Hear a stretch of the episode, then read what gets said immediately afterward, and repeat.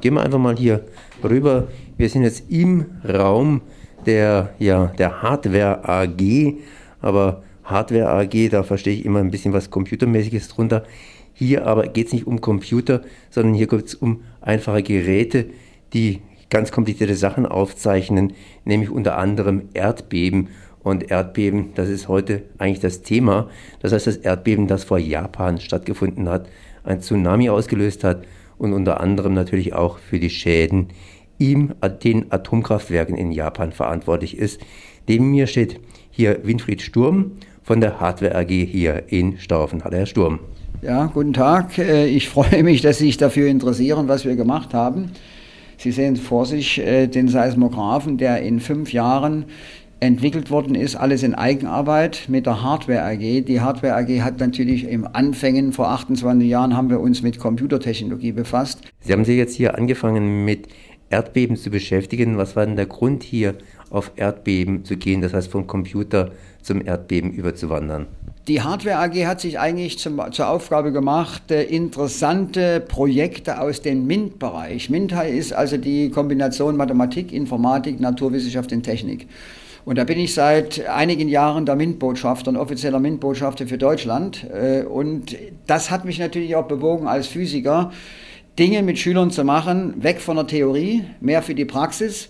Und dann bin ich natürlich auch offen für Projekte in der Hardware AG, die äh, in den MINT-Bereich zwar gehören, aber mit der Computertechnologie nichts zu tun haben. Und das war 1999, 98 waren die schweren Erdbeben in der Türkei. Und da kam ein Junge war das gewesen, der war mit seinen Eltern in der Türkei, hat das Erdbeben in der Türkei miterlebt in Anatolien und hat zu mir gesagt, Herr Sturm, ich habe das Erdbeben erlebt, können wir nicht mal ein Erdbeben-Messgerät bauen? Da habe ich zu ihm gesagt, um Gottes Willen, das ist ja eine Stufe uns, für uns zu hoch.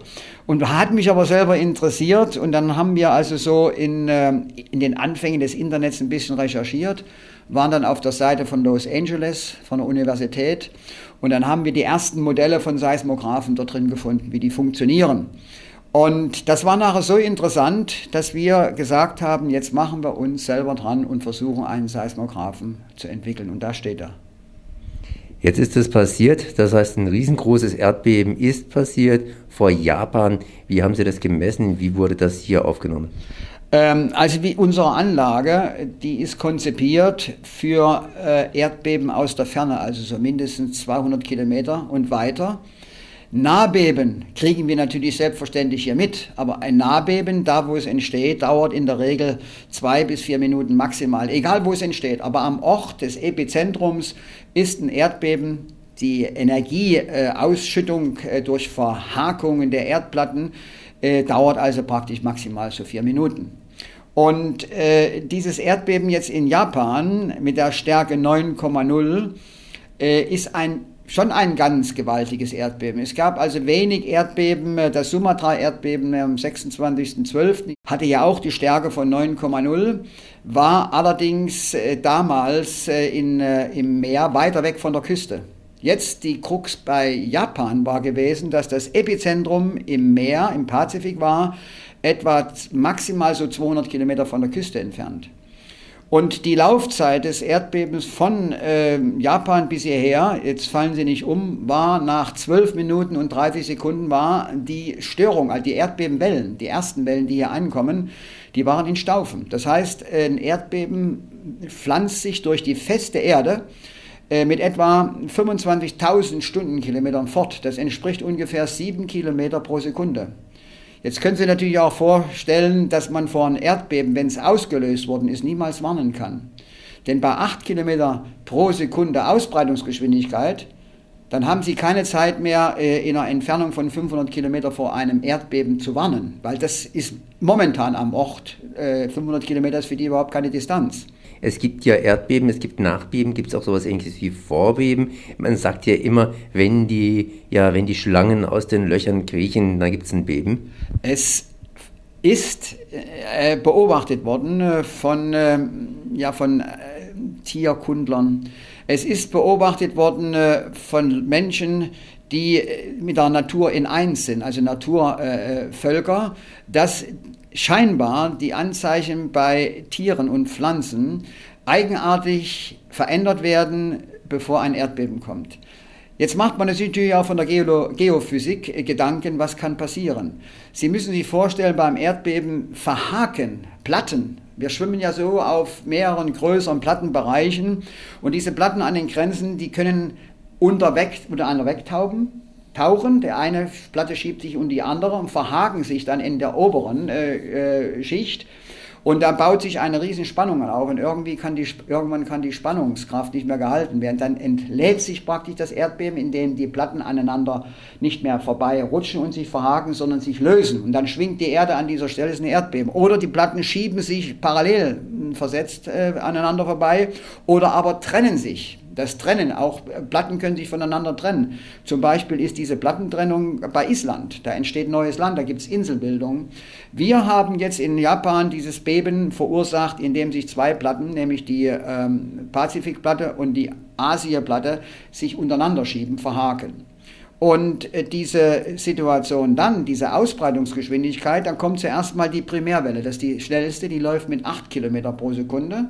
Dann kommt die nächste Wellenart physikalisch, das ist die sogenannte Sekundärwelle, das ist eine Transversalwelle, die läuft dann etwa so mit 6 Kilometer pro Stunde. Das heißt, die kommt dann auch später hier in Staufen an, zeitversetzt. Und aus dieser Zeitversetzung von der ersten Erregung bis zur zweiten Erregung, das sehen Sie auch im, im Seismographenbild, das sieht eine ganz andere Wellenform. Aus dieser zeitlichen Differenz können Sie den Entfernungs schon mal abschätzen. Und dann kommt die dritte Welle, das ist die sogenannte Oberflächenwelle. Die krabbelt also auf der gesamten Oberfläche vom Entstehungsort bis zu dem Aufzeichnungsort. Das ist die langsamste, die läuft etwa mit fünf bis vier Kilometer pro Sekunde und das ist aber die, die die meiste Energie enthält, weil die nur in zwei Dimensionen an der Oberfläche krabbelt. Da verteilt sich die Energie in zwei Dimensionen. Die anderen Wellen, die ich gerade genannt habe, die Primär- und Sekundärwelle, die gehen durch die Erde durch und gehen in alle drei Richtungen, also in dreidimensionale Verteilung. Deswegen ist die Oberflächenwelle eben die gefährlichste für die Erdbeben. Aber ein Fernbeben mit 500 Kilometer Entfernung und größer wird dann äh, an dem Ort, wo man es aufzeichnet, keine Erschütterung mehr so stark sein, dass die Gebäude kaputt gehen. Das macht man dann, das hat man nur am Ort. Wenn jetzt ein Beben, ein Beben entsteht ja immer in der Erdplatte an, der, an den Rand, ob da nun Wasser drüber ist oder kein Wasser, da unterscheidet man äh, normale Beben, das sind die Landbeben, da spricht man einfach von den Erdbeben, oder die Seebeben. Da ist also über der Platte ist dann einfach Meer. Und wenn jetzt äh, ein Seebeben entsteht äh, und es ist eine Bewegung, die horizontale Komponente, also Auf-Ab-Bewegung haben, dann können Tsunamis ausgelöst werden, wenn die Stärke des Bebens hoch genug ist. Wenn ein Erdbeben, ein Seebeben ist und da haben Sie praktisch nur äh, horizontale Komponenten, also waagerechte Komponenten, vertikal, ich habe vorhin gesagt horizontale, vertikale Komponenten, das ist ein Seebeben dann Auslösung, dann wird die gesamte Wasserschicht mit vier bis sechs Kilometer Höhe alles in die Höhe gehoben oder abgesenkt und dann wieder angehoben, weil ja die Erdplatten diese dynamische Bewegung machen beim Erdbeben.